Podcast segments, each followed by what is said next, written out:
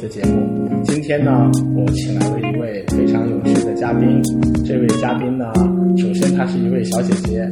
嗯，虽然说我们的呃，这不是我们的 Focus 节目第一次请女性的呃这个嘉宾来我们的这，但是这是第二次，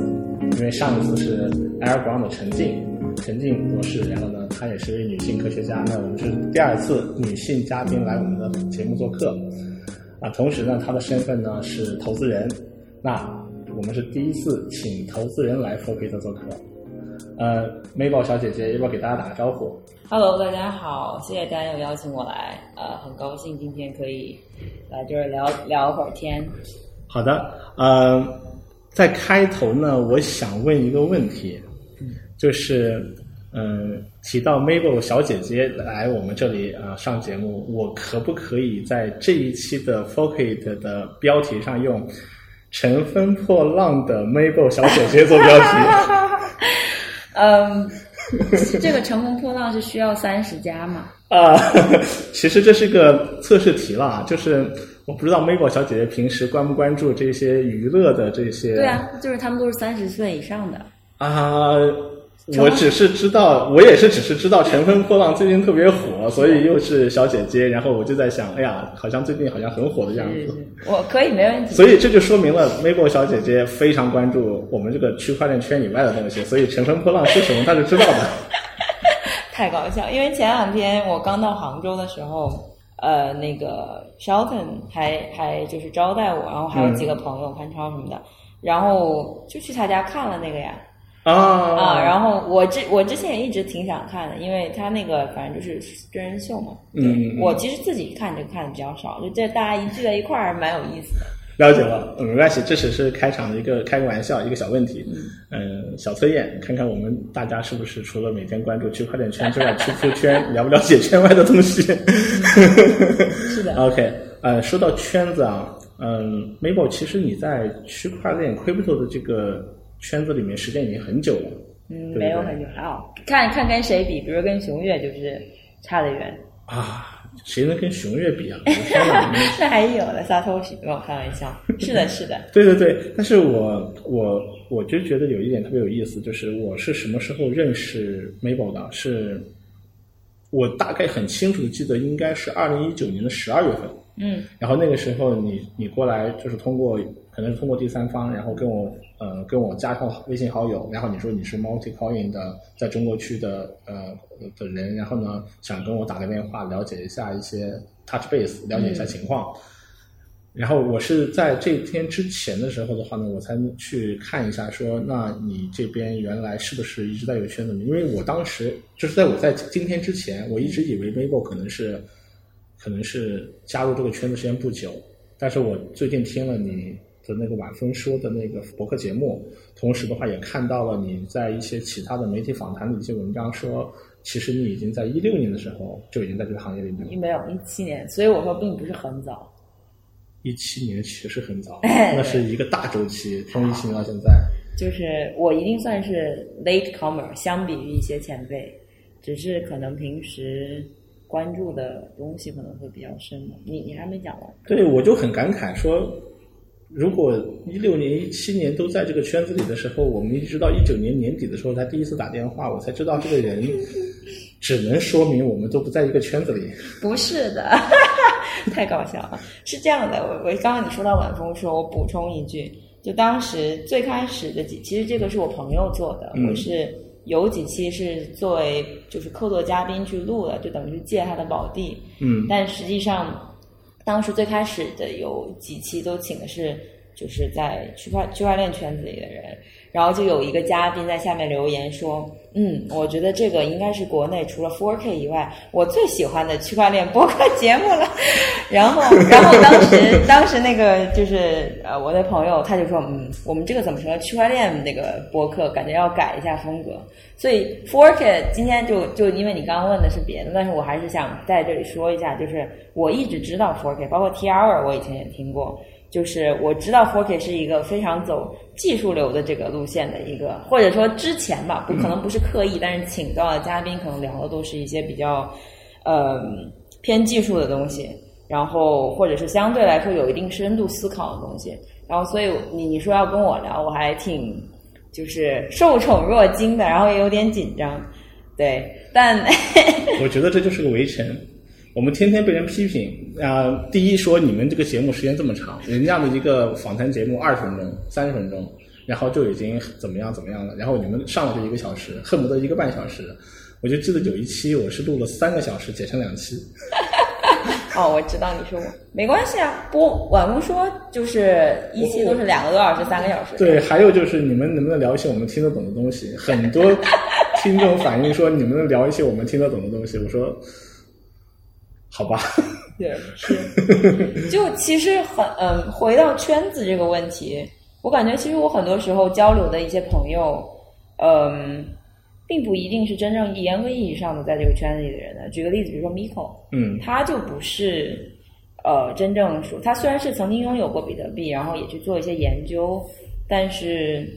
就是他其实更多的是我们是讨论的一个经济机制的问题，可能他包括他喜欢研究货币啊、政货币政策啊这些的。所以就我觉得，其实圈这个区块链圈子，我觉得很有意思的是，它是比较延可延展的。就是你很多时候交流的人，他不一定是从事这个行业，但是他得跟你的交流都会有一些启发。所以其实我很多时候愿意去跟非严格意义上这个圈子里的人去打交道。嗯，我觉得在比如说你可能回到代币经济机制的设计啊、激励啊，我觉得这些只有就是跳出去，你才能够想明白。嗯，哦，你这个说法还挺有点意思的。呃，我觉得。在圈子内的人确实很多东西都不那么容易想明白，是不是真的要跳出去才能想明白？我觉得这是很好的话题，我们可以找时间好好聊一聊这个话题。我想回到圈子里这个点，嗯，我还想问一个圈子问题：你怎么看待现在的区块链的这个圈子？你怎么看？呃，具体一点。具体一点就是。呃，我们你在你常驻北京对吧？嗯。那么我常驻杭州。嗯。然后呢，我们还有上海，还有深圳，基本上呢还有成都。对。基本上国内的话呢，大家就是以这五个城市作为这个五个点，然后呢经常会有一些交集，同时每个城市还有各自的风格。嗯。然后每然后呢分成了，比方说做开发的、做交易的、做挖矿的等等等等，然后。再加上不同的项目，垂直切割、水平切割，就形成了不同的一个圈一个圈一个圈。然后再有什么会议啊、活动啊，或者说像这一个礼拜杭州区块链周，然后北京但凡能出来的人全来杭州了，然后其他地方人也都来杭州了。嗯。那么现在这个像是一个各个圈子大融合，在杭州这个地方。就是你说到这个，我觉得很有意思，因为我昨天还在跟许昕，就星火矿池的许昕聊这个事儿，就是。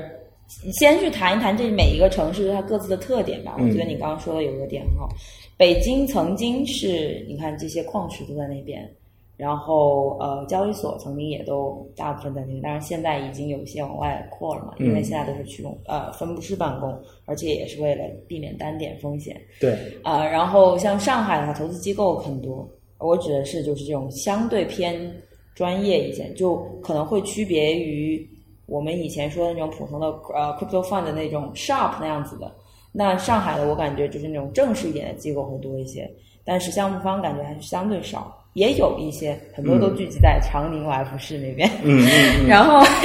然后，然后深圳的话就华强北啊，感觉就是矿机的那些生产的。然后成都我觉得也是最近几年，就以前矿工大家都是默默的挖，他不太会。说还搞个会呀什么的，包括其实进那个市况会就有点出圈了，但有有一定的程度上，我觉得是因为大家都憋坏了，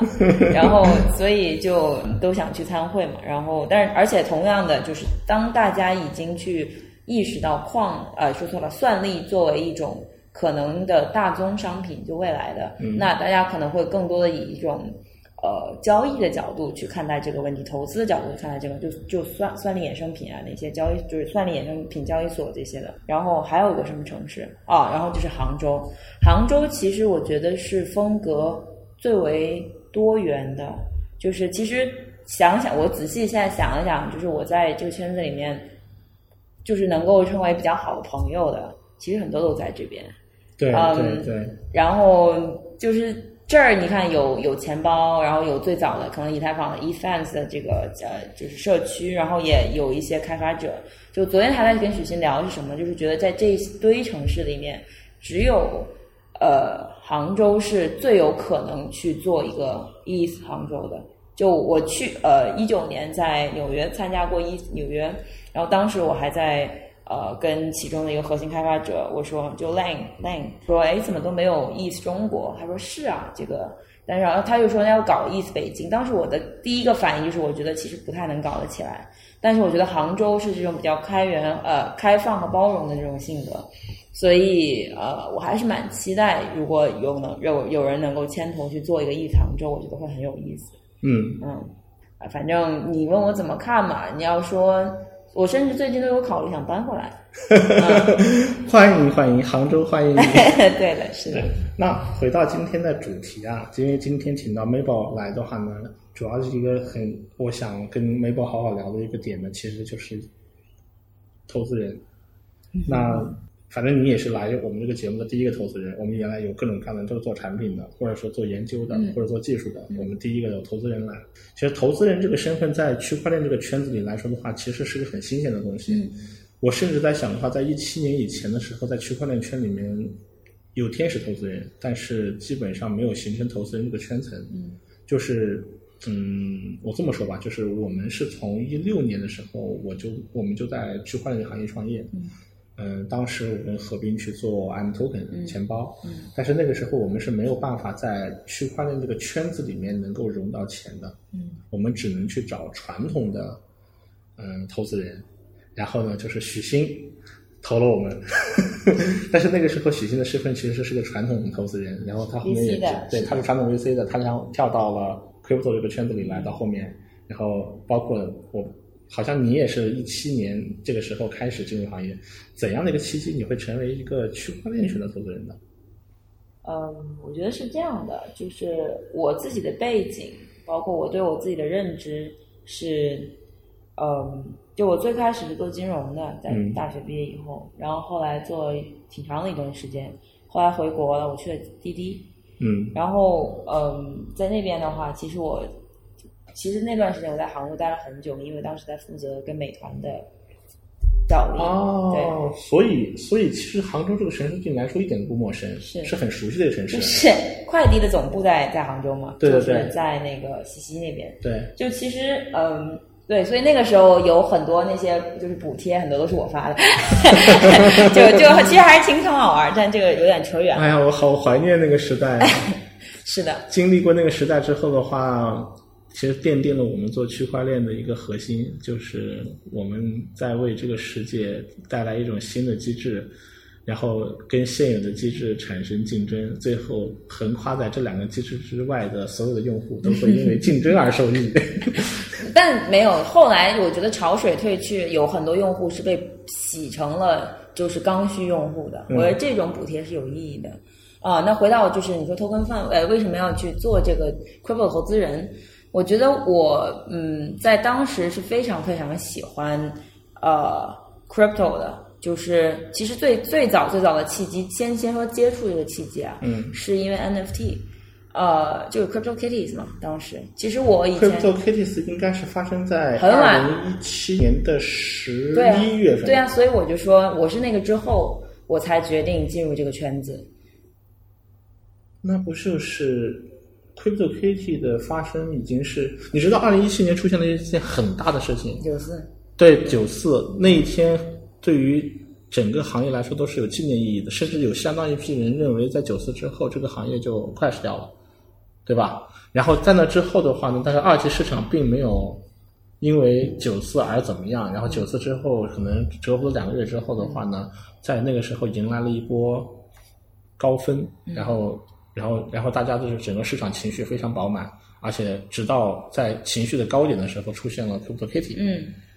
哇，那个时间点进来的话，那真不就是那个时候是我是了解的，我只是通过这个就是对这个有深更更深吸引我去更深的去研究。那个时候我还没有进圈子，那个时候都没有进圈子。对，所以我跟你说我是很晚很晚。所以你觉得我就我觉得你是有错觉，但就是我们的听众还是要有要接受这个、嗯嗯这个真实的事实，但没有关系，我觉得这个早和晚是不重要的，就是学习能力是最重要的。我知道。回到回到这个 crypto fund，我我感觉我们两个绕了半天都没有回，就是 来来来来，继续。就是我当嗯时、呃喜欢，我本科是学艺术史的，嗯不是学理工科的。然后我对数字艺术这个事情一直有关注，但是存疑。然后当时是因为那个，当然这个可以另去另外去聊很长的一篇，我就不去说了。但是所以因为那个吸引到了我，然后我去研究了，然后我觉得哦这个事情，因为我对于整个你要说整整个区块链或者 crypto 这个圈子里面，我最喜欢的东西是什么？呃，不一定是技术，而是因为你有用区块链 enable 的这个，能够让它这个经济的流转，就是重新的改变了设置了人类在激励和治理的这样的一个呃范式。我觉得这个 paradigm shift 就是范式迭代是很让我惊呃就是兴奋的。然后所以加入区块链的一个基金，当时是想着说。呃，第一，我觉得首先我不是技术背景，那我觉得如果只是去做一个运营的话，那其实本质上你在互联网做运营或者做战略这些的已经可以了，就没有那么的 exciting。但是你作为一个投资人，跟传统 VC 最大的不一样的点是在于，你很多时候你是会参与设计它这个经济模型的。至少呃，在 MultiCoin 吧，就之前的话会相对少一点，但是我一直会去思考这个问题。在 MultiCoin，我们是会帮项目方去设计经济代币模型的，然后设计你怎么样最好，因为你本质是在思考人性这个问题，你怎么样去激励好整一个，就好像你呃任何一个 POW 的这种呃呃币，你需要去激励矿工去挖它，或者说你激励有一些呃除了矿工以外的人去参与。就是你各个方的这种激励的角力，其实这个就是本质上在研究人性。你最终设计出来的这一套代币的这个经济模式，其实就意味着你呃，其实能够反映你的世界观。我觉得这个是很有意思的一点。我承认这一点有意思，但是你这么描述我就困惑了。嗯，你说。就是如果这一点有意思，你你追求的是抓住这样的机会去实践。然后这就跟我这两天想的一个词有关，就是你希望是一个躬身入局者，而不是旁观者，对吧？你是希望参与进去。啊、呃，是的，但是但是为什么以投资人的这个角度参与进去呢？因为投资人往往更愿意去掌握一个全局视角，甚至一个上帝视角。然后，如果你用投资人的身份去参与进去的时候，是因为你以投资项目方的身份参与进去之后，你会更容易。去帮助项目方去做这方面的一些尝试，然后并且项目方因为你是投资人的身份，愿意跟你去探讨，还是因为什么原因？我嗯，如果你做一个项目，你必须从头到尾，就是每一个人他的这个人呃性格是不一样的，有些人喜欢钻得很深，嗯，就是呃。就是你知道，现在有一些创业者，他叫做创业爱好者，他可能不一定真的是说想把这个事情做成，他只是享受那种感觉。那我觉得这种人其实不一定是适合做创业的。就呃说的直接或者直白一点，我其实是很喜欢去呃从零到一去做这个事，但后面具体的这个就是执行这些的，如果我能够希就是通过我的一些呃思考说服了对方，能够才听取我的建议啊或者什么的。我觉得这个是对我来讲很有呃成就感的一件事情，这就是这是我的我所认为的 value add，就是就是我给他提供的一些价值。但是就是长期的，就是你要做运营，还要去实践这些这一步，我觉得呃这个不是我的兴趣点所在。那你就是回到投资，投资的点就在于当你就是发现了一个机会。然后呃，当然就是我我我我一直是非常尊重创始人的，就是如果创始人认为是他正更正确的，假如说他因为已经是他本来就是做这个的，那我不会说你必须要听我的。这个东西是属于我觉得是脑力激荡和呃就是最基础的这种设计本身，我觉得给我带来的快感。然后回到投资，你所投的东西其实就是你你提前看到了未来。然后你去比其他人更早的进入，然后这个这个套利嘛，说白了就是信息套利 （information arbitrage）。嗯，对。那呃，我觉得这个就是另外一点，投资的结果就是印证对你自己认知的一个最好的方式，就是你因为你需要用筹码说话。举个就回到当年瑞幸，很多人在骂，但是很多人他是没有去做空，那就是骂。那你没有用筹码说话，这个东西就很多时候你就没有办法去呃实打实的去为你的这个呃想法买单。但我的投资是，所以这件事情就是需要很谨慎。就当你有一个想法，你认为你是对的，你敢不敢去投它？我觉得这个事情就本身是呃在工作中的一种不断的挑战，不断的去刷新你的认知。我觉得这个也让也让我很喜欢。嗯嗯，所以就是回呃，可能我答的有一点不够有逻辑吧，但是我觉得相比普通的就是传统的 VC 或 PE 投资，可能做一个 crypto 投资人，你会需要参与的深度会更多一些。对，我听出了一个独特的理念，这个理念甚至在我自己感觉就是跟我接触的所有的投资人都不太感觉都不太一样，就是是一个更偏更偏实践者和更偏创业者的角度。的一种一种理念被投资人说出来了。其实我们整个基金的人，我觉得都是非常像创业者。就首先，呃，我是不是需要先介绍一下？你其实应该先介绍一下。好好好，我介绍一下。对我，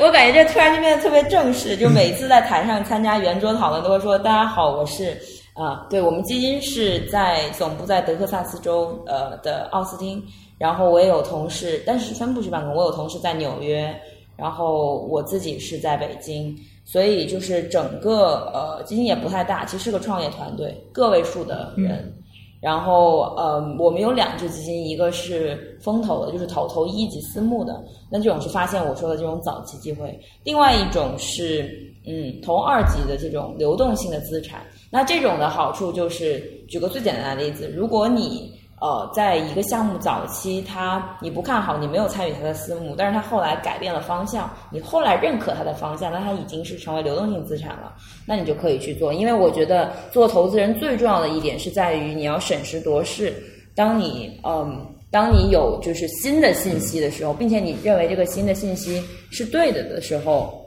你就应该去改变你之前的固有的观点。我觉得这个是投做投资最重要、最重要一个一个点吧，不是说唯一的一个点，但是这个是很重要的。所以呃，刚刚就说到 MultiCoin 的同事嘛，嗯，就是像 Kyle 和 Tushar，就是两个最开始的 founder，他们俩以前都是各自创业，然后创业到 A 轮，然后把公司卖了，然后才创的。所以我觉得我们一直把我们自己视为一个创业团队。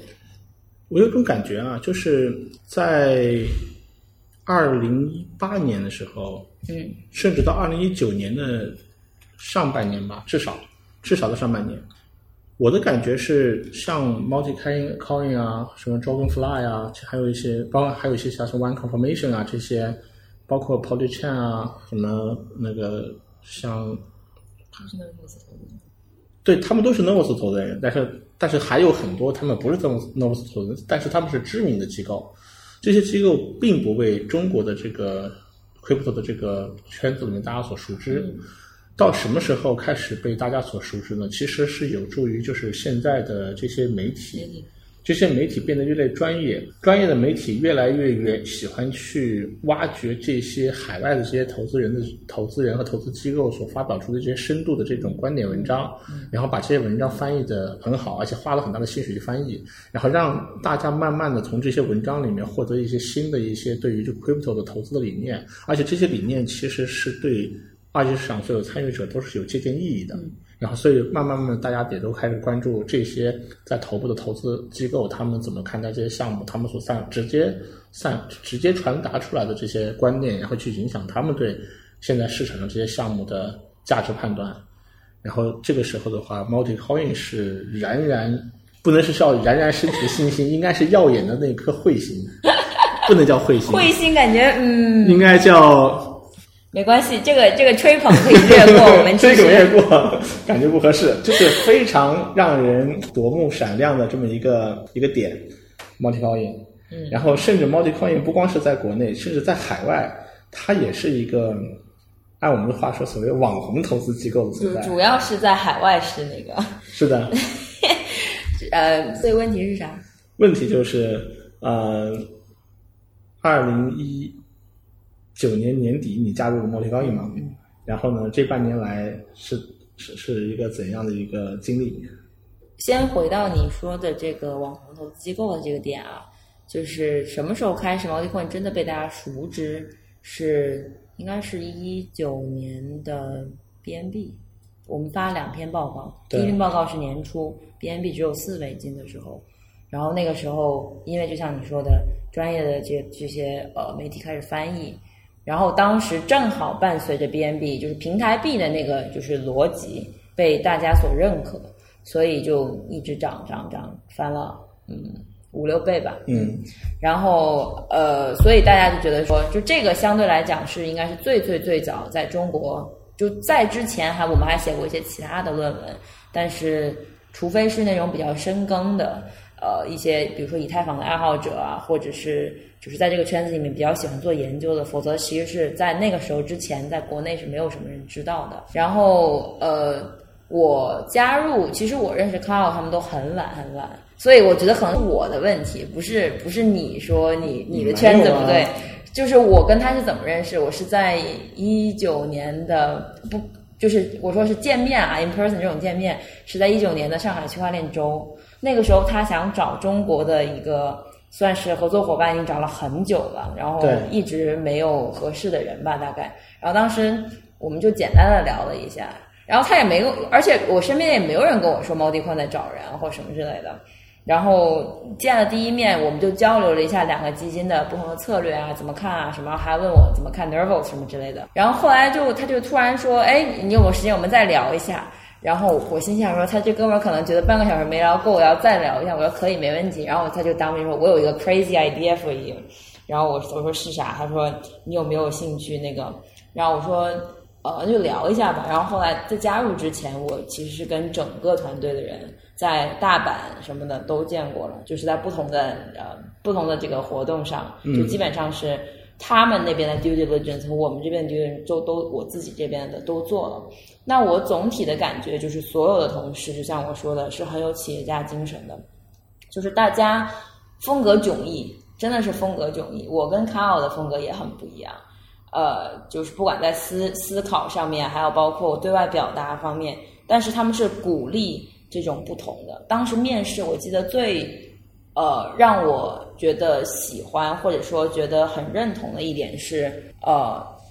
他们就说我们其实内部最鼓励的就是 disagreement，就是大家要互相的去挑战对方，因为如果你所有人都同，就所以刚刚谢寒健说，就是一定会一起吹捧，这是不对，不不不是这样子的，嗯是因为我们就你看讲到现在了都没讲到一个具体项目，那么随便说一个，呃，比方说进入到二零二零年来，你们应该经历过好几个不同的项目，或者说不同的阶段在关注不同的东西。嗯，有哪一个项目是这种互相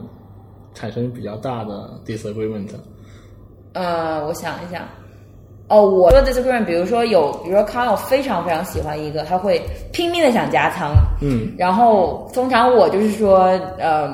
你现在这个已经太多了，你这个风险管理就很有问题。这种，呃，我让我想一想啊，但不要先把前面这个还没讲完。可以讲，可以讲。对对对。嗯然后就是一个很有意思的这个面试问题，就是你能说出，因为他们的观点都是 public，都是都是公开的嘛，嗯就是能够看到你说出几个你跟我们完全不一样的呃观点，越极端的越好。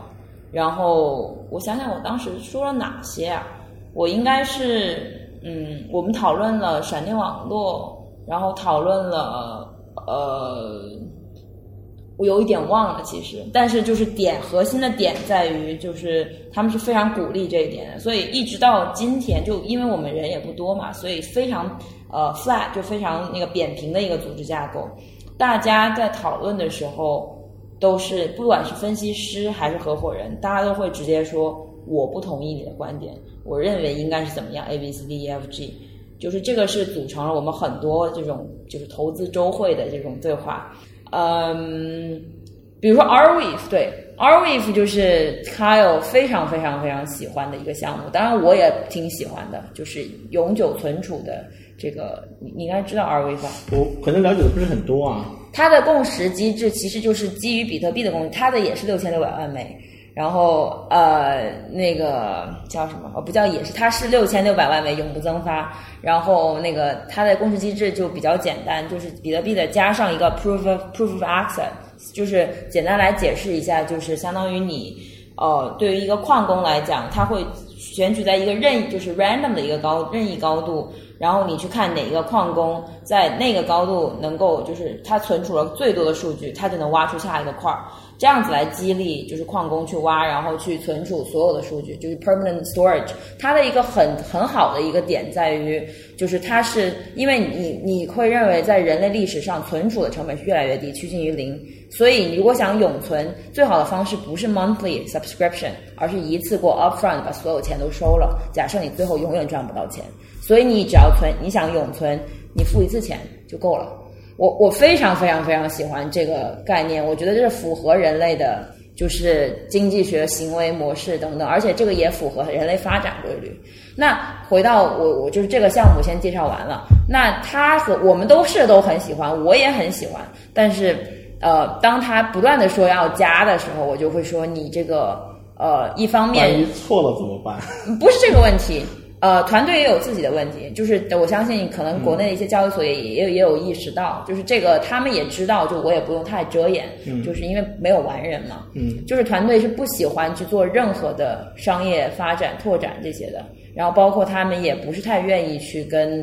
呃，就是他非常相信社区的力量，但是他这种社区，我认为在最开始的时候，你还是需要有一定的。呃，和就是中心化的这种推动的，当然可能我不一定是正确的，只是说我觉得在比特币的那个年代，你可以这么做，因为你没有竞争者，你可以慢慢发展共识。但是你当你到了今天，你有这么多不同其他的这种社区的建设，就是你需要有一个更强的一些主心骨去带动社区对它的认识，然后后面慢慢的，我觉得是一个非常，因为产品是好产品，所以社区它慢慢的会自发的去去宣传等等的。但是后来他们也意识到了，就他们就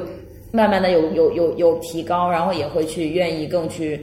更多的去跟外面沟通，甚至那个创始人他以前完从来不去对外演讲，但他现在也会去这样做，就是因为你说实话，你创公司，你绝对不是说只是把代码写写出来或者把产品做出来这么简单。你很多时候，你做一个 CEO，你确实是要考虑到全局。如果你自己不能做这个事情，那你要有一个人给你做这个事情。就总之，他最后就是在当时我们的讨论，就是他们还没有做出这些转变的时候，我就说，你看到他这个其实并不是一个非常喜欢宣传和去介绍自己产品的这个团队。当然，我觉得在互联网里面还是有一些产品是足够足够好，你就可以让家用。但是，我认为在区块链现在还是属于很早期的时候，嗯嗯。很多时候你是需要去主动的喂给别人一些，然后你让别人去体验你的产品，这样子就就会收到更迅速的效果。因为我觉得就是 timing，就是事物发展的太快了，所以你 timing 是非常重要的。你要抓住这个，就是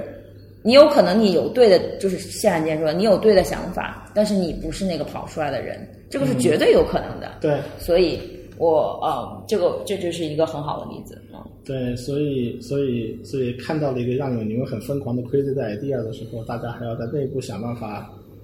互相 battle 一番，互相 battle，这是我最喜欢的这是最喜欢的这个工作的一部分，就是因为我们很多都是去中心化办公嘛，嗯嘴说其实已经是效率很低下的。就是我觉得我们可能跟很多其他的基金最大的不同的一点是在于，我们有非常非常庞大的文字，就是所有包括像就是最开始的调查的那个打电话的笔记，然后到正式的投资备忘录，然后到决定要不要投，就是用什么样的方式投，然后还有就是他在发展过程中你管理这些项目所做出的一些建议啊计划，全部都是成文的。大家其实很多时候就有点像 BBS 在板聊一样，就是因为这样最快嘛，你可以在不同的时间，你就先在开会之前把自己的观点啊什么的都评论在旁边，然后下面有人回复。有时候 battle 不是在就是投资这个开始的，是在嗯 Google Docs 里面就已经开始 battle，然后我们就 battle 完了之后，觉得有没有 settle 的 point 需要讨论的，才会放到会上去吵一下。这个很有意思，真的。所以，所以 Mabel 小姐姐的话有非需要有非常强的辩论技巧和吵架功底。啊，那也不是，就是没我们不吵架，就是正常表达自己的观点。每个人有对，是的，嗯每个人会有自己的不一样的想法。其实，其实，其实，我觉得投资人都给我留下了一个印象，就是我接触过很多投资人，原来在做互联网行业的时候啊，接触过一些投资人，和现在做区块链的时候接触过一些区块链投资人。但是呢，我觉得给我的感觉最 impressive 的其实还是传统投资人，或者说有传统投资背景的，哪怕现在在做区块链的那些投资人，给我的给我的这个更有更强的 impressive。我说一个例子，啊，一七年的时候吧，差不多我有一段时间我在加入 Nos 之前的时候的话呢，有一段时间我是自己在做一个创业项目的。那个时候的话呢，就有朋友给我介绍了一个投资人，然后当时那个的，你知道一七年发生一件什么事情？就是出现了一个三点钟群。嗯，我知道。然后三点钟群带来一个结果，就是有点像是一个抓手，一下子就把一大堆的传统机构的人进来给拉进来了。然后这个时候的话呢，你你看到的三点钟群所拉进来的全部都是那种头部的带有顶级流量的那些投资人，他们有影响力特别大。但是实际上整个投资的圈儿都都都开始跃跃欲试了。然后就有一个可能不是一线基金的投资人呢，就就跟我会认识了。然后认识之后，他突然意识到。我是在这个行业里面做了好几年的人，我有一个自己的独特视角。嗯，但是那个时候传统投资人都没有区块链的，哪怕任何一个视角都不不存在。那个时候的媒体也不像现在。嗯，就是你你现在，我觉得尤其是一八年、一九年的时候，媒体开始变，它的调性啊各方面有非常好的重新塑造了自己非常非常专业的形象。但是回退回到一七年、一六年的时候，是真的。嗯嗯嗯。看这些媒体的时候，我知道你的意思。你明白我的意思就好。当然当然。然后。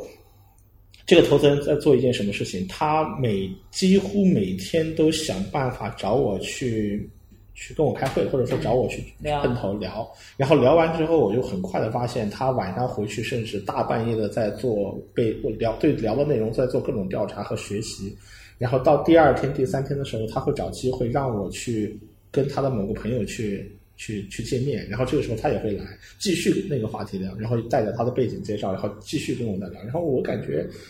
可能我在这个行业里面待的一两年里面所接触过的所有的项目和对这些项目所积累到的一些感觉和一些认知，他大概在一个月的聊天过程中就全部都从我这里就全部都吸收了，吸收到了，而且他还在这条路上不断的优化自己的学习速度，而且到什么程度，就是我在上海，我在北京，他会追着上海、北京找任何机会。就是就是他有点像他给自己设立了一个学习的规划，他会不停的 reach out 我，然后不停的线上线下打电话见面聊，然后不停的约我吃饭，就拼命的学习。我我并不排斥，但是给我一个也非常 impress 的点就是，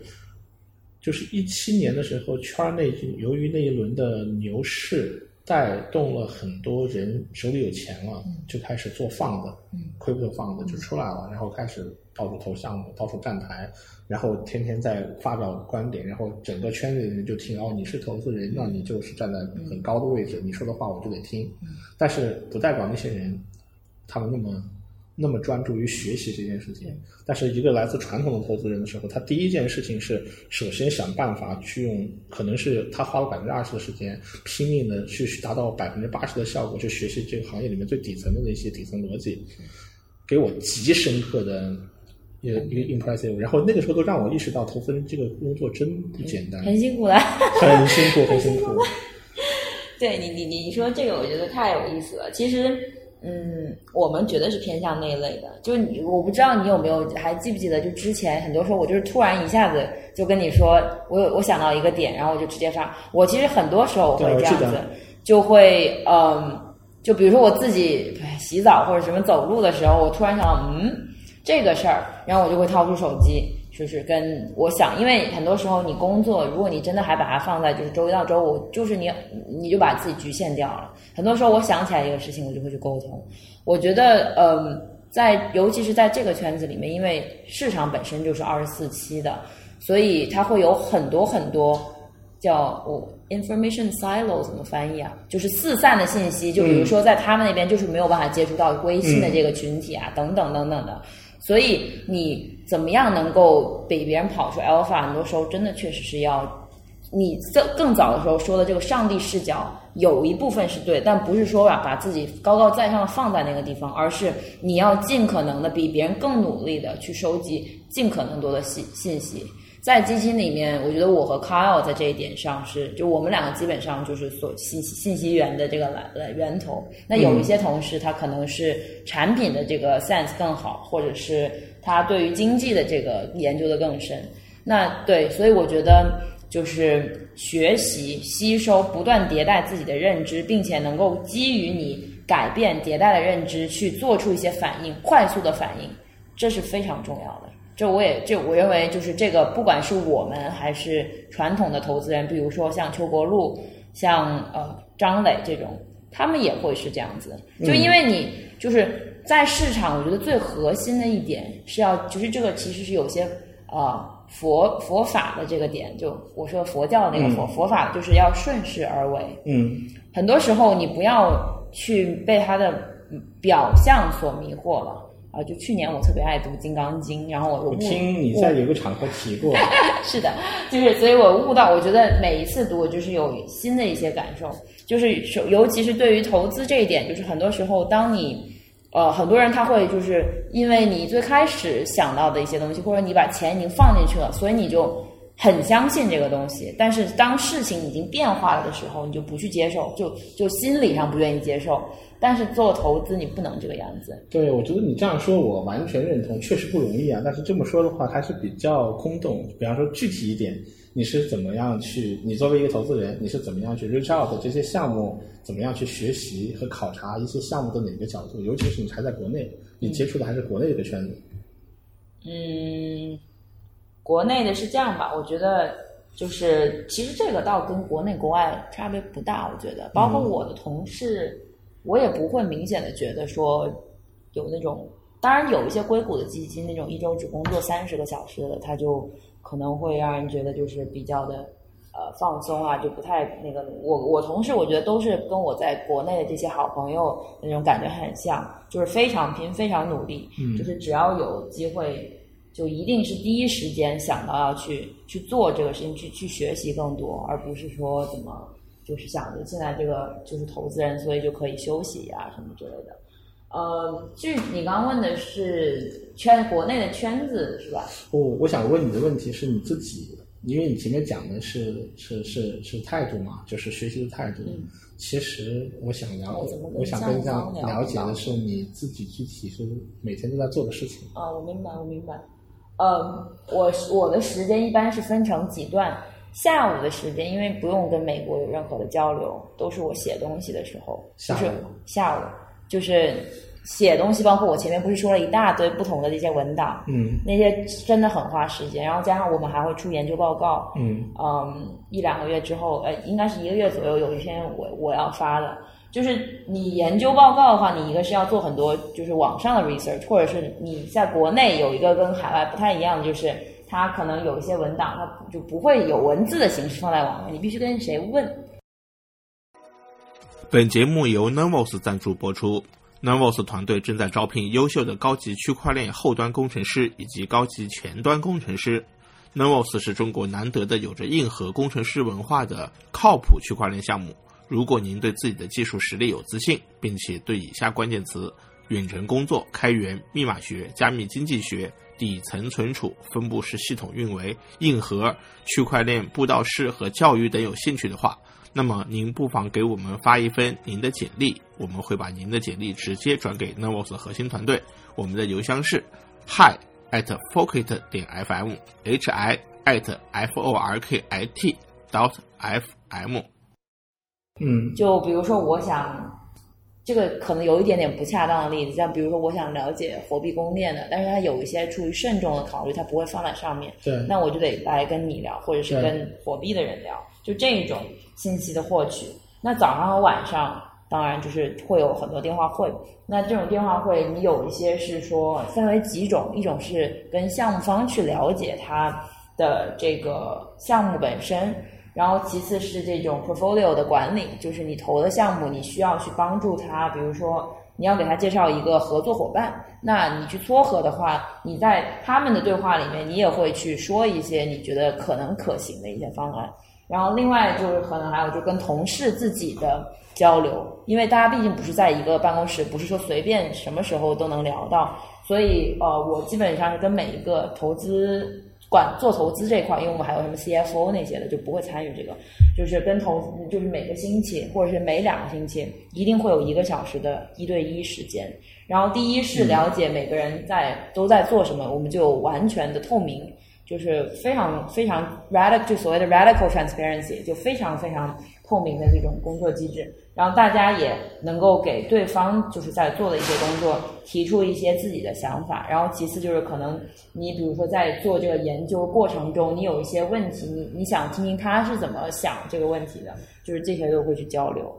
呃，然后还有就是这种空档的时间，就是比如说那平时我突然给你发一个信息，就是我想到一个点，然后通常这种是已经投了的项目，已经投了的项目，你就会去不断的。呃，当你遇到一些新的呃事物或者是信息的时候，你会觉得说，哦，原来这个东西它可能可以可以用到它的解决方案，或者说是你们可以跟他合作。呃，有很多是这种碎片化的这种工作。了解了，了解了，听起来就是是不是挺像创业团队的？很像创业团队，但是很像创业团队里面专门负责战略的部分的那些人的工作。哦，我明白了，就是那些不写代码的人每天干的事情。呃，对我们，我们团队像 Kyle，他就是技术背景，嗯，所以很多那些比较技术的方案都是呃，而是就是很多时候都是他来领领领导这个去做调查，但是。对团队也很看重嘛，因为你很多时候你做，就像你刚刚问的问题是我们怎么去调查这个代码是一方面，那还有它的这个就是是不是有 product market fit，就是产品和它市场需求是否符合，然后他们是不是正确的团队，就是他们对于这个事情是不是很坚持要做，还是说他就是玩一票就走的，这些都会去考察。所以我觉得这一点在国内还是国外，它不是那么重要。但是确实，在国内投资，就是我们会投资一些项目，比如说我们知道它的优点是什么，我们就是奔着那那一点去投的。嗯。但是它可能有一些缺点，就是我们会就是投它的，因为没有完完美的项目。就比如说，它有的项目，它在国内认识，就说 D Force 吧。呃，因为其实这个也没什么可那个什么，就是不能说具体的。Deforce 它的强项 Deforce 是不是你？我我先确认一下，Deforce 是你在加入 Multi Coin 之后，在二零二零年嗯第一个 deal，呃，就我加过两个月投的。OK，呃，但是我认识他们很久了，就也不是说。这这就是一个最完美的哎，我把前面说到的也也也也也加进去。最完美的例子就是新的信息，然后改变了看法。嗯，就我也跟明道说过，我说我一开始对对于你们只做稳定币 USDX 这个事情，我不是很认可，因为我觉得你光做一个这个，你现在在这个市场节点，你不可能有人去用你的。因为 USDT、D 呃 USDC 还有这些法币锚定的稳定币。可是，如果你把你的观点和你的逻辑抛出来之后，明德老师应该也能理解你，但是他的观点跟你不一样吗？啊，不是啊，他后来不是做了 Land of Me 吗？对，就是我是后，就是最开始认识他的时候，他只有那个，嗯，我觉得没有什么意思，或者说我觉得太早。或者也不叫太早，太晚应该是。但是如果你有 Land of Me，你可以用一些它有它有 DF 平台币，它可以激励别人去使用 USDX，就是它有场景了，它自己这个场景是它自己提供的。我觉得这个就很 make sense。那为什么选择他们？很大的一个原因是因为我认为在传统的这个呃就是金融里面，它的这个呃叫做 regional 的这种 fragmentation，就是所以就是。呃，在某某一个大洲里面，它的这个呃，在它当地的这个优势很明显，它没有办法做到。你你就想象一下嘛，这个金融基础金金融基础设施没有哪个是全球性的东西。Visa、Mastercard 这不是金融基础设施，它更多的是高速公路，对吧？就不一样。那所以呃，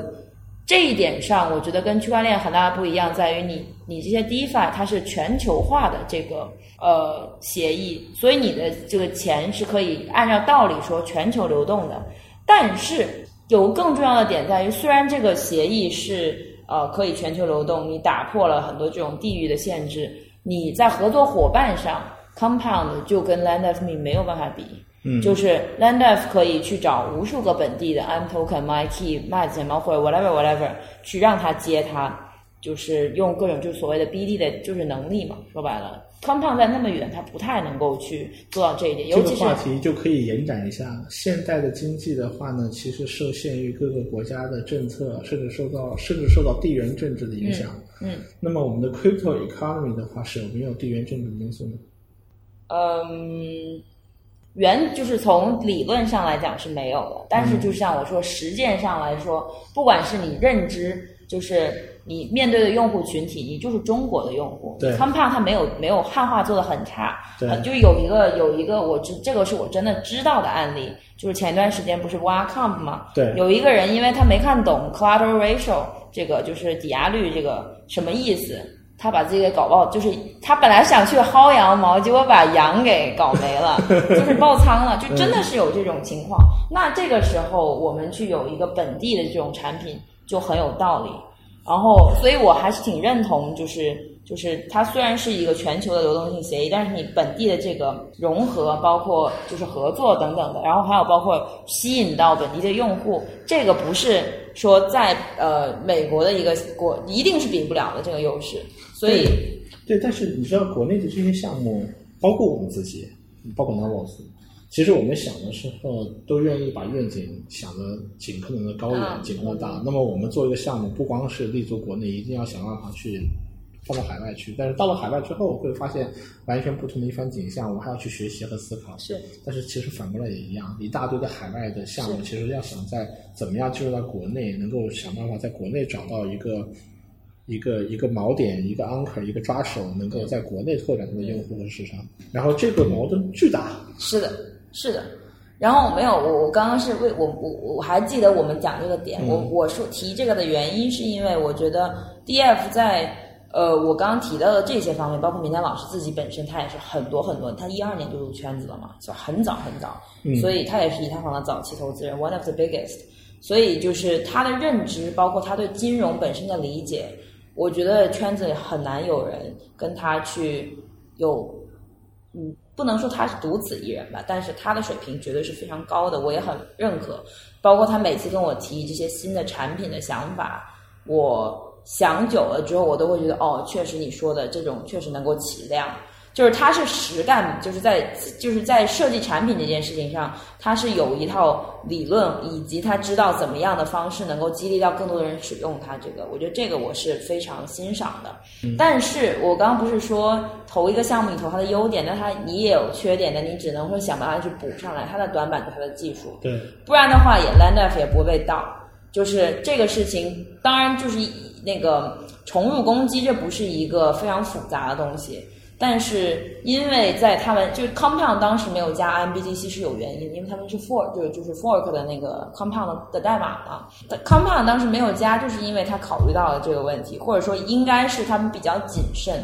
但是对于他们来讲，就是 Landf 他是把那个 V 呃 Compound V 一的 code 给 fork 了，然后又自己加了一堆资产，那这个就会有一个可组合性的问题。对，对，所以对于他们俩，技术就是他短板。在我们能够想到的方式，就是如果你技术不够强，嗯，解决暂时的解决方案。假如你没有，因为确实国内写智能合约很强的人并不是很多，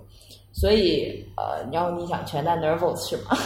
我我我其实其实我们当时在做 Focus 节目的时候，几个几个主创都是来自于 Novus 项目，但是当时我们就在想，如果我们做个播客老谈 Novus，一定会让这个播客变得很无聊。最后我们甚至达成了一个明显的一个默契，就是我们不谈 Novus。OK，所以你会发现，你你从第一期听下来，其实几乎都不是谈 Novus 的。嗯，但是我要事先声明一下，就是我们会在这个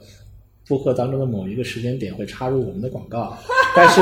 我们并不是在插入这个广告说 Novus 怎么样怎么样怎么样，我们是插入一个招人广告的。哦，原来对你的名字就已经是招人中。对，嗯，然后我们的建议就是，你前面前面你提问 Novus 嘛，呃，抛开 Novus 不谈，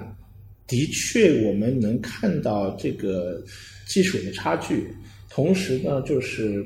包括区块链，其实我们国内的技术行业的发展，技术发展的话呢，有一个很大的一个一个规律，就是我们借助了海外的、国外的这些更走得更前沿的这些国家的一些开源的这些这些基础设施，我们可以直接照搬照抄或者快速的去拿到他们一些基以及现有的这些成果。但是问题就是，这不是一辈子的事情。对，并不是永远我们都是 follower，是我们永远都不是这样。你现在的感觉就是，越来越多的人发现把中国视为贸易贸易对手，然后呢，越来越开始去挤兑中国的作为一个贸易伙伴去挤兑它，就是因为发现已经开始走到了这样一个阶段的尾期，就是后期，然后发现在中国，尤其是长三角地区啊、珠三角地区啊，不管是来自硬件，还是来自科技，还是来自制造行业的一些高尖端行业的发展速度和创新的那个速度，已经开始大幅的加快，快到让原来那些处于优势的地区，什么湾区啊、硅谷啊，甚至德国啊那些欧洲的那些创新国家以后开始变得优势不再明显，这个趋势是越来越明显。区块链行业把这个过程走得更快。嗯，其实我觉得，我甚至能够感知得到，就是我们身边周围这种对区块链的安全性研究，嗯，然后对这合约的这种研究和合约在更底层的理论层面上、虚拟机层面上的安全的研究到这个层面的话呢，以后发展的速度可能会快到让现在在像湾区啊、欧美这些地方的人会感觉到，就是发展会快到恐怖。嗯这种潜力现在已经开始蕴含在这里，可能会爆发。嗯，有意思。是，我觉得我能体会到。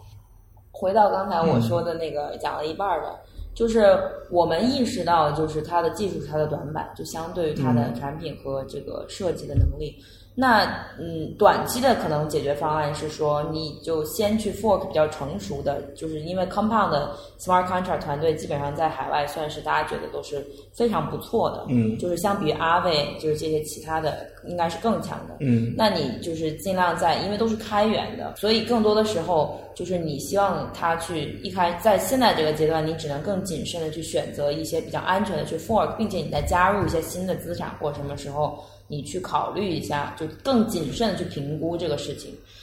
但是就像你说的，长期这一定不是什么，就是一定不是。呃，永远的策略，你还是需要去把技术提起来。但是当时投资的时候，我们是觉得在这个阶段它是有 product market fit 的，所以我觉得是可以投的，并且觉得它这种优势在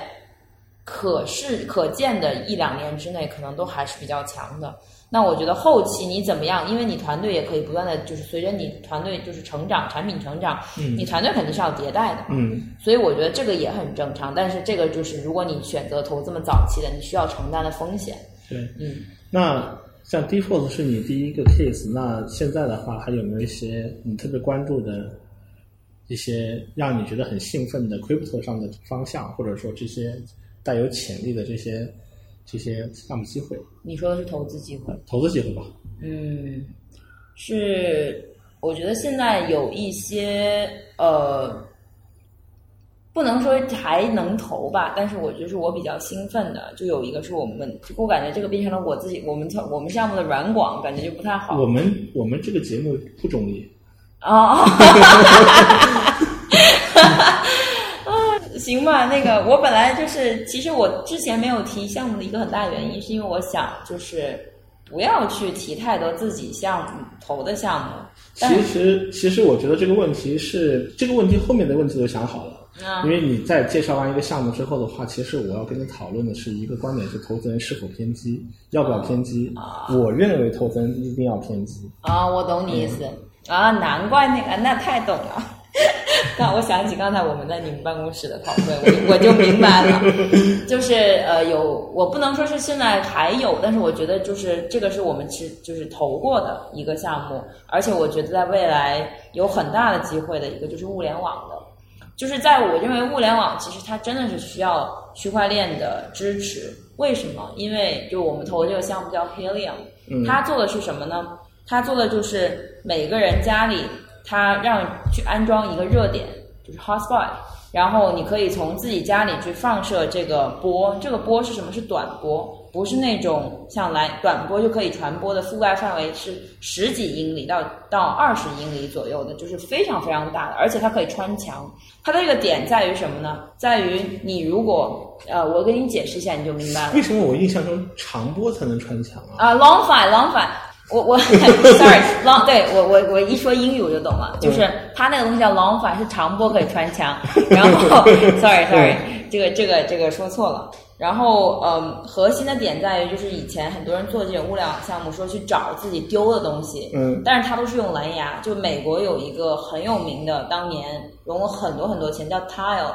T I L E，它就是做的一堆贴卖贴纸，然后比如说六个四十多刀还是什么之类的，然后你就贴在手机、贴在钥匙上，你在家找不到，你就可以找。但那个你知道它的范围是五米，你也知道蓝牙是很短的，对的，那个半径，所以就。呃，你没有办法，就是用这个做实际你去找东西。那它这个 long fi 的点在于什么？在于你就我刚刚解释过了，这个是可以传传播的。所以它这个项目最开始做的时候，它是想通过改变就是已有的这个技术解决方案，去让帮助别人呃找到它，只要是就是非常非常低成本的找到它的东西。那核心在于什么？在于它的这个非常跨世代的，不是说用。基站来解决发射波的这个点，因为它的这种收入就是像我前面说呃，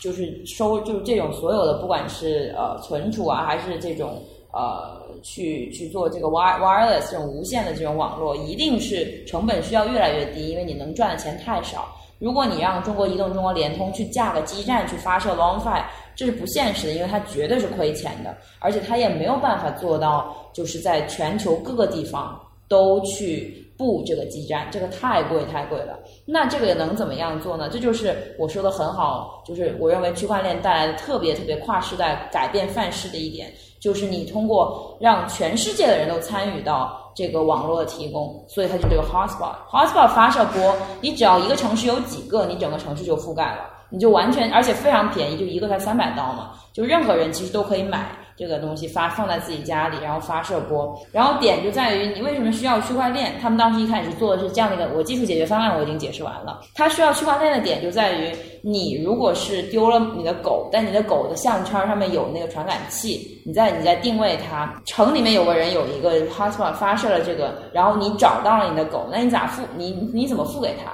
你不知道他是谁，你也没有办法给他微信转账，这个是需要一个无准入的匿名的。一种支付方式，所以最简单的就是，如果它的这个 hotspot 它发射波的时候是在不断的挖矿的，也就是说，就是它能够接受 helium，对他来讲这就 make sense 了。所以，所以这个时候他们把区块链引入了进来，作为这个啊支付的渠道。OK，就是就是我我我我肯定是之前没有听说过这个项目。而且这个项目应该也没有在国内做过宣传和推广，我感觉没有没有，它这个还没上币呢。所以所以说应该是个很新的东西，可能稍后会有更多人知道。我听完之后，我的第一感觉是什么？就是，嗯，它解决了一个问题，那个问题我理解，但是我质疑的是它解决问题的方法。如果说一个城市只需要两到三个 hotspot，然后呢？那么小城就是欧洲的那种。我我我理解就是说，假设说一个一个长波的一个范半径范围是假设说十公里吧，就是你在你要 cover 这十公里需要几个 hotspot，也许或者说在我看来，呃中国电信啊、中国移动啊那种方式非常高成本的去把这些点布上的方式，其实是最便宜的。不会，为什么？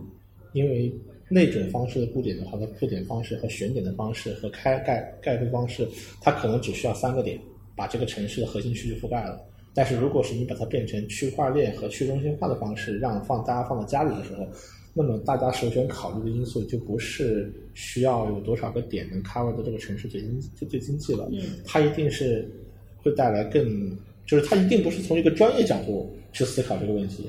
然后呢，那么带来的可能性就是要么就是节点不够，要么就是节点冗余，肯定会冗余啊，因为大家都想挖矿。对呀，然后问题就是你解决这个问题的时候的话，就虽然这个有有 hotspot 问题解决了，但是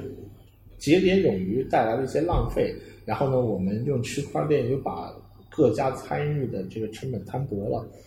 这个方案是不是是不是对的方式？所以这是我质疑它解决问题的方法。但就是举个例子啊，你说的这种是国内，你万一如果在那种山城没有人的地方，你不可能让。就是中，就是还有一点，就是这个东西你只能是国，就是如果你国企，你只能做一个国家，你没有办法做到全球的这种呃网网络效应，这一点是中心化做不到的。你不可能美国人你给你在中国架个基站，或者中国人给美国人架个基，这是绝对不可能的。所以，而且在欧洲这种就是中国才会这种花大力气、不惜成本的就亏本的去做，而且你这个是长期亏本。因为因为因为现在大家要解决去在基于去中心化的存储的时候，大家会找到一个地方是会堆一大堆的硬盘。啊你，们也知道我在说什么。好的好的，你怎么这个你不说名字呢？继续你继续。我我我我我 respect 的。明白明白，好的好的。anyway，就是就是就是我我们我们搁置争议吧，就是这个问题，反正反正我我第一感觉，可能我了解的还少，可能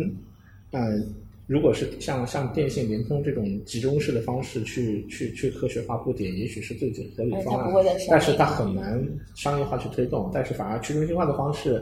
通过另外一种方式激励把这事办成了，虽然产生了冗余，但是冗余有的时候不是坏事儿，因为并不是说冗余就一定是浪费，有的时候这个大自然就是通过冗余的方式保留物种的这个延续。那么浪费多了去了，所以冗余不是坏事儿，但是只是一个角度而已。我明白，没有你说的这个，我之之前想过。我是觉得你买了一个，比如说你是上海，你住浦东，浦东有很多人那个，那你就不要放到浦东，你放到那个长那个叫什么岛，长呃，就是就是它有一些人少一点的，就是这个是就是规则明确，参与公平，然后通过一个看不见的手的经济去调节大家，是啊去补去去去规划这个节点因为，你带来的结果也许更好。因为你冗余的问题就在于你在那个地方，你的挖矿收益就会少很多。对正常的人的脑子是会说，那我就去一个人不是很多，那不就激励了大家去没有地方、没有人的地方？但是你中国电信，你必须要选一些人很多，你不可能在山里搞一个。但是你可能如果想，就是技术上来说，你是可以，你弄一个盒子，然后你放到山里去的。对，就是这个，我觉得这就是我最开始最开始说到的，这就是经济激励机制。呃，我们要讨论怎么样驱动人性去做事情，我觉得这个是最有意思的点。对对对，这个我一点都不反对。嗯，啊，经济经济花匣子打开是收不住的，不能把这个花匣子打开。你不是前面还要跟我讨论这个，就是就是偏激什么？我对我其实想问的问题就是，这个是个核，其实我觉得是最后我最想问的核心问题，就是投资人一定得有自己的风格，嗯然后一定是要偏激的，并且要把这个偏激写在脸上，大写的“我偏激”两个字放在脸上，因为这有个好处，就是看我打了个喷嚏。这个好处就是我是什么类型的项目，我去找什么类型的投资人，否则的话，我我就是看你有钱，我不管你什么风格，最后我们一段时间走下去或者长期走下去的话呢，其实是很尴尬的一件事情。最好就是就一开始的时候我就知道我跟你 match 不 match 嘛，对，是的。所以我下我认为投资人是一定要偏激的。呃，我觉得没有问题啊，但是，嗯，刚刚我们正好前面来之前，也就是简单的聊过一下这个。我觉得你偏激说不说出来，和你跟谁说，这个是你可以每个人风格不一样。嗯其实你跟我交，我们私下交流，你也知道我对一些东西也是很有看法的，对但是我可能会选择去搁置争议。呃，我觉得这个是因为中国人，就是尤其是就中国人的性格是可以和而不同嘛。嗯就是我可以在，就是还是我说那句话，筹码说话，我不喜欢，我不投你就是了。但是我可能不一定会说非要在社交网络上说这玩意儿就是不会 work，因为很有可能就是还是回到这个信息不断的在迭代的这个问题，很有可能它今天可能是不 work，但是没关系，你过几年如果它意识到自己这个解决方案有问题，然后他并且改正改正到对的方向了。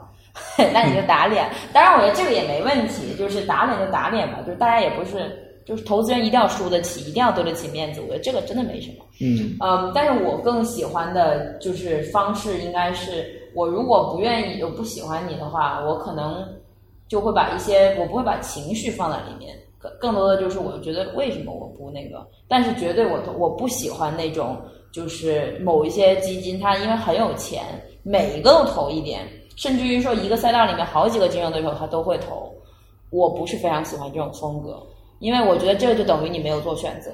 你那你看好这个赛道，因为你有钱就都都扔一点。那其实说实话，你对你的项目可能价值的这个增加也不够大，就是对呀、嗯，所以项目方也在想，到底谁是你的亲儿子，谁是你的干儿子？是是是，而且项目方会觉得说你就是拿我来对冲的，也不知道谁对冲谁啊，当 然。是啊，就你从从给的筹码的数量，你应该是能看出来谁对冲谁，但是就反正这个这种风格就不太是我喜欢的。那但是像我们合伙人 Kyle，他就是以前非常喜欢在 Twitter 上面说某个东西不 work，他觉得某个一定会。他他是更直接的表达的，就是我们其实每个人的表达方式都很不一样。然后，嗯，但我也不会跟 Kyle 说你别这样子，就是我觉得你只要不要去影响到整个形象，或者就因为你不会产生，因为外国人就是在 Twitter 上辩论是很正常的一件事情，你不是说就撕了呀或者怎么样，如果你只是在 focus 讨论这个解决方案，我觉得是没有问题的，我觉得这个是很健康的。呃，可能我我补充一点吧，就是我也会在公开说，我觉得某一个东西的解决方案。可能不不会是，但我只会完全 focus 在这个事实上。但是团队怎么样，人怎么样，我可能心里会有想法，但是我不一定会表达出来。有点意思。但如果是私下，比如说你已经是我投的人了，我会跟你解释为什么。有时候就是因为我不喜欢跟人去吵，就变就我觉得我刚刚说的投资那个那种 battle，嗯是脑脑力的 battle。其实那是观点的对观点的这个辨析，然后的过程，这个过程是很正常的。是的，但是如果你当你上升到人这个角度，有时候就说不清楚了，你知对道吧？对，然后，尤其是我觉得现在意识形态的争夺越来争斗越来越明显了。是的。有时候我会下意识的去避免一些这种对话。那那那是反正反正你是在 crypto 的这个这个 space 里面去做 investor，然后呢，现在你怎么看投资这个这一层，这个在区块链里面所扮演的这个角色的未来？我我现在已经明显的感觉到，就是这个专业化速度在加快。是就这个有一个点，我在很多场合也提到过，就是最简单 DeFi 它，嗯，最近大家都在搞流动性挖矿，对，如果你要是看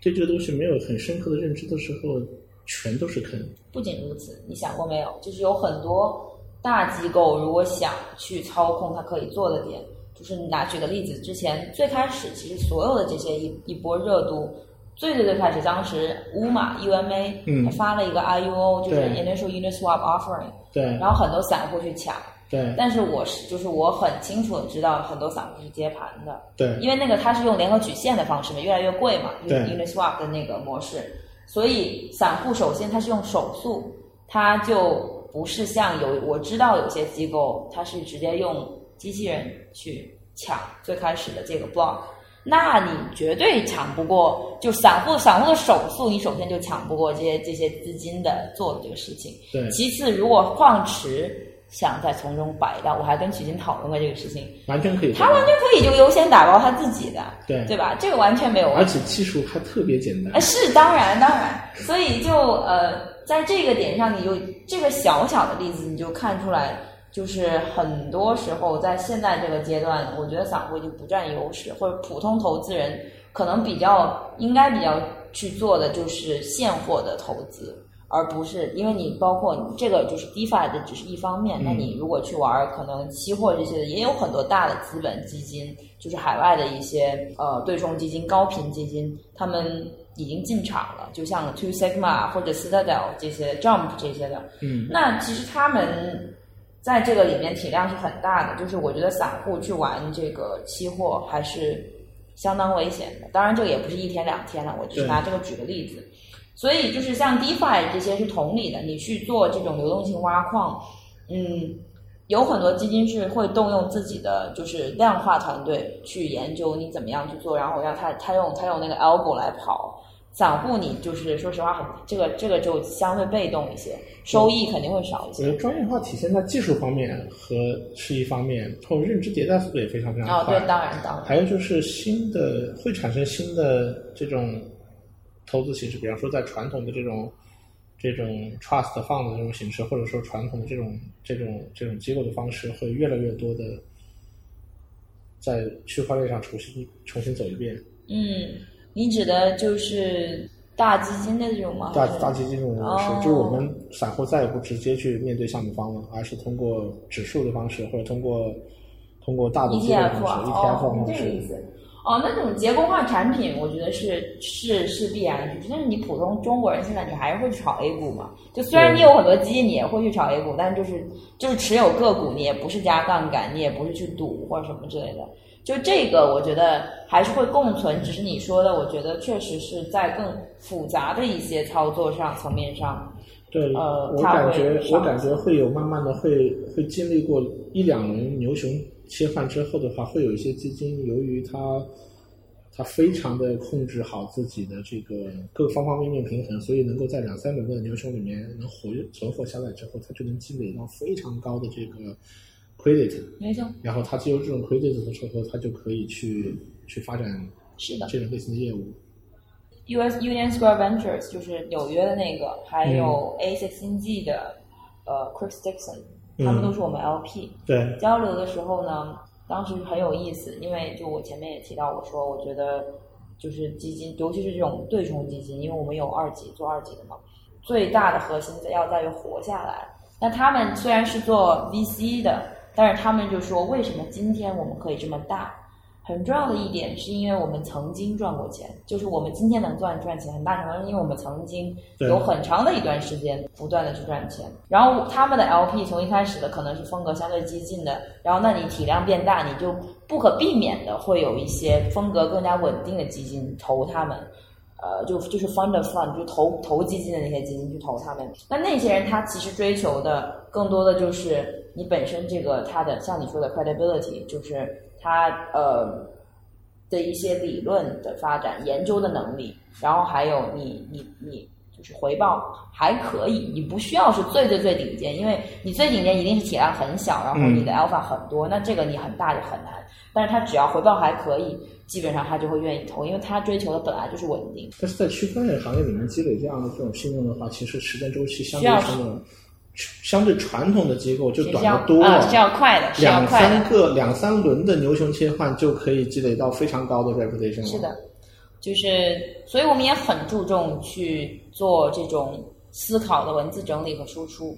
就我们的我们对外的这种呃，就是说自己是叫主题驱动 （thesis driven），嗯，就是你刚刚说的，你一定要有非常就比较强的偏见。其实偏见就是 thesis，对对对？吧？呃，是，所以我是很认认同你说的这个的啊。嗯，OK，我们今天聊了很多的话题，然后就是就是思路走到哪里就聊到哪里。今天是我第一次尝试，因为我我我上一次我记得我们在我们在成都是第一次见面，当时我记得是我们去一个局，然后在车上，然后路车路很堵，堵了一个小时，我们在车上闲聊，然后就是话题想到哪聊到哪，同时都是你告诉我你们在做晚文说的时候从来不打准备这个稿件，也是现场就聊瞎聊，聊到想到哪聊到哪。我今天是第一次尝试，我完全没有准备今天想过今天我们聊的内容，反正就是很有意思。但是我忘了说一件事儿，嗯我现在只能向你说，就是如果你听过 f o r k 的话，你会知道 f o r k 的最后的环节是一个 pick 啊环节，就是是一个彩蛋环节。啊，嘉宾讲讲一个特别有趣的东西，推荐给所有的听众，讲就是推荐一个东西或者推荐一个某一个 object，可以是抽象的，可以是具体的，推荐给听众说，我想给大家推荐我今天的 pick 环节是什么什么，然后会讲出自己的的信为什么会推荐这个东西。我应该提前给你打个招呼的，让你可以提前想没关。系，不用提前想。呃，我还挺多这种就是私藏的一些东西，那我就拿一个最一个嗯最近，对对对，我最近觉得很好的一个，就是我呃，你作为一个普通人，嗯其实以前呃创作，就不管是录播客啊，还是去呃写东西，都嗯没有很容易，你没地方发。那微信公众号当年对吧？当年它其实就是给大家一个自己创作的空间，它其实创作的是一个 SDK。就是你可以理解为它提供了一个很简单的平台，让大家把自己的图和文编辑起来发送，然后你可以去广播。嗯那今天我觉得播客在国内还是很小众的，很大程度上是因为没有很好的工具，所以我今天要推荐的叫有个叫青芒的小程序，他们是做就是替别人去做这种，你知道这个吗？我当然知道。哦哦，你说哦你继续说对，嗯推荐青芒，呃，因为呃，我最近准备开一个 MultiPoint 的中文播客，呃，在这里就打个广告啊。然后我当时是在想说，因为我希望是在微信内置也可以听，当然我也会上传喜马拉雅什么的。那就是对于我来讲，我没有必要去自己去搭一个嘛。然后成熟解决方案就是青芒，就是我觉得现在就是越来越创越来越多创业的，我觉得很多时候你只需要去做一个小而美的产品。就我大的方向，我认为你只要是小而美的产品。一定会有人用，而且会用的很好。所以我脑子里有很多这一类的，就是推荐。你要想私下问我的话，我还可以给你说出十个来。青芒是我最近要推荐的，因为它就是能够让你一基本上就是一键，它给你一个成熟解决方案，你的公众号里面就可以直接加进去一个就是播客小程序了，完美，特别好，特别好。我稍后我也去试试这个小程序。我我刚才你你说问我知不知道，我是知道青芒，但是我我可能不是知道青芒说的是小程序，但是我知道青芒这个团队做了非常多的微信小程序的开发。嗯，然后呢，大概在二零一八年吧，我如果记得没错，一七年还是一八年的时候，当时呢，青芒还参加了微信，就微信要为小程序开发的这个团团体会创办他们的大会。就有微信小程序大会，就是就有点像我们行业的大会一样，主题是微信小程序。然后青芒还是在为小程序在那就是做 promotion。然后当时我做的另外一档的播客节目叫 Focus 啊不，啊另外一档 T R T R 节目。然后呢，嗯，我还邀请到了青芒的创始人和当时的呃另外一个前端社区的一个。呃，叫稀土掘金，他们创始人一起来去聊微信小程序的这个开发，还有青芒这边怎么去打小程序的战略。所以我对我对青芒还是当时做他们深耕小程序很多年，做了很多有趣的工具。因为大的背景，我觉得时代背景会越来越变成，尤其是这个疫情的这次催化，每一个人他都会成为一个创作者。嗯嗯。我觉得每一个人他最终他都不是一个，就是资本主义是把一个人切分成很多块儿。嗯。但是我觉得现在我们的这个社会，从大背景上来说，它是进入了一个越来越人为了自己，就是变变得更加内向的这个一个过程。嗯。那你很多这些就是。呃，不管我说最开始的这种微信公众号，然后还有到系列播客的这些解决方案，都是能够让你把一些对外创作等等的，就是你自己一个人也能够做很多这些事情，变得很简单。嗯，所以嗯，我觉得还是很必要的。就好像我们投资很多时候也会去投开发者工具一样。嗯，因为大部分的开发者他不想研究那么多。嗯，又开始做广告。没事，广告这个广告这个很 OK 的，没有问题。呃，我也要做广告。呃，我今天的 pick 是很简单啊。呃，我今天 pick 的产品呢是一个 IOT 产品，就是哎，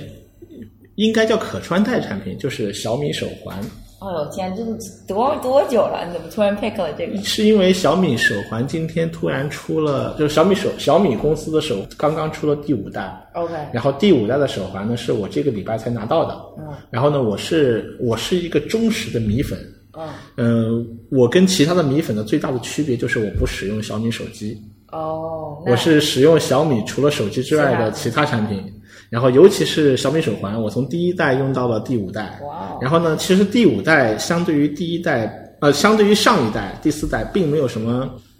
实质性的区别，无非就是做的更高、更大、更强。然后呢，尤其是它这次屏幕做的更大。但是呢，我在这个小米手环上面，小米手环五上面后呢，我感受到了一个不一样的东西，就是我可以定制它的表盘。哦，然后有一个特殊的表盘，对我们非常有意义。我先给你展示一下。哇哦，这是区块儿。不，这个这个半一半个分页写了四个字，叫 Nerve，N A V E。我看到了，下面那个哦，下面这就是这，不好意思，我还以为这是显示你每一个这个变化就出了一个块儿。我说这也不是，核心是上面的部分。嗯，我看到了，N E R V。Nerve，嗯，然后这个 Nerve 这个东西的话呢，就是跟我们这个做的项目 Nervous 是非常正相关的一个东西。因为刚才你不是到了我们办公室吗？如果仔细的去观察的时候，我们办公室有很多地方都有那个壁画和版画挂在墙上的，其实都是跟跟这个 Nerve 相关的。它的这个主题呢，就是呃叫《新世纪福音战士》。然后呢，我这个《新世纪福音战士》里的这个 Nerve 的话呢，就跟就就是就跟我们这个项目的当时起名的时候就有就有关系，所所以我今天在使用小米手环五的时候，它的表盘变得更大了，并且它可以就是应该是我我认为是小米公司应该拿到了这个《新世纪福音战士》的这个版权哦 IP，所以它能他自己在做他的推荐的那个呃那个表盘的这个设计的这个定制的时候的第一批的这个推荐定制就是这个 Nerve 的这个这个主题系列，所以我看到了第一瞬间就下单去买了。哦，哇，然后其他的那些功能的话呢，什么监控你一天运动多少、睡眠质量多少这些，所有的设备都差不多，没什么值得说的。所以我是为了在这个表盘上能够看到那儿那儿，我才推荐给大家。哦，那这个确实是个广告。不过小米的 IoT 做的蛮好。是的，是的。好，谢谢微微宝，我们今天的嗯很开心，很开心。好，谢谢大家。嗯。谢谢大家。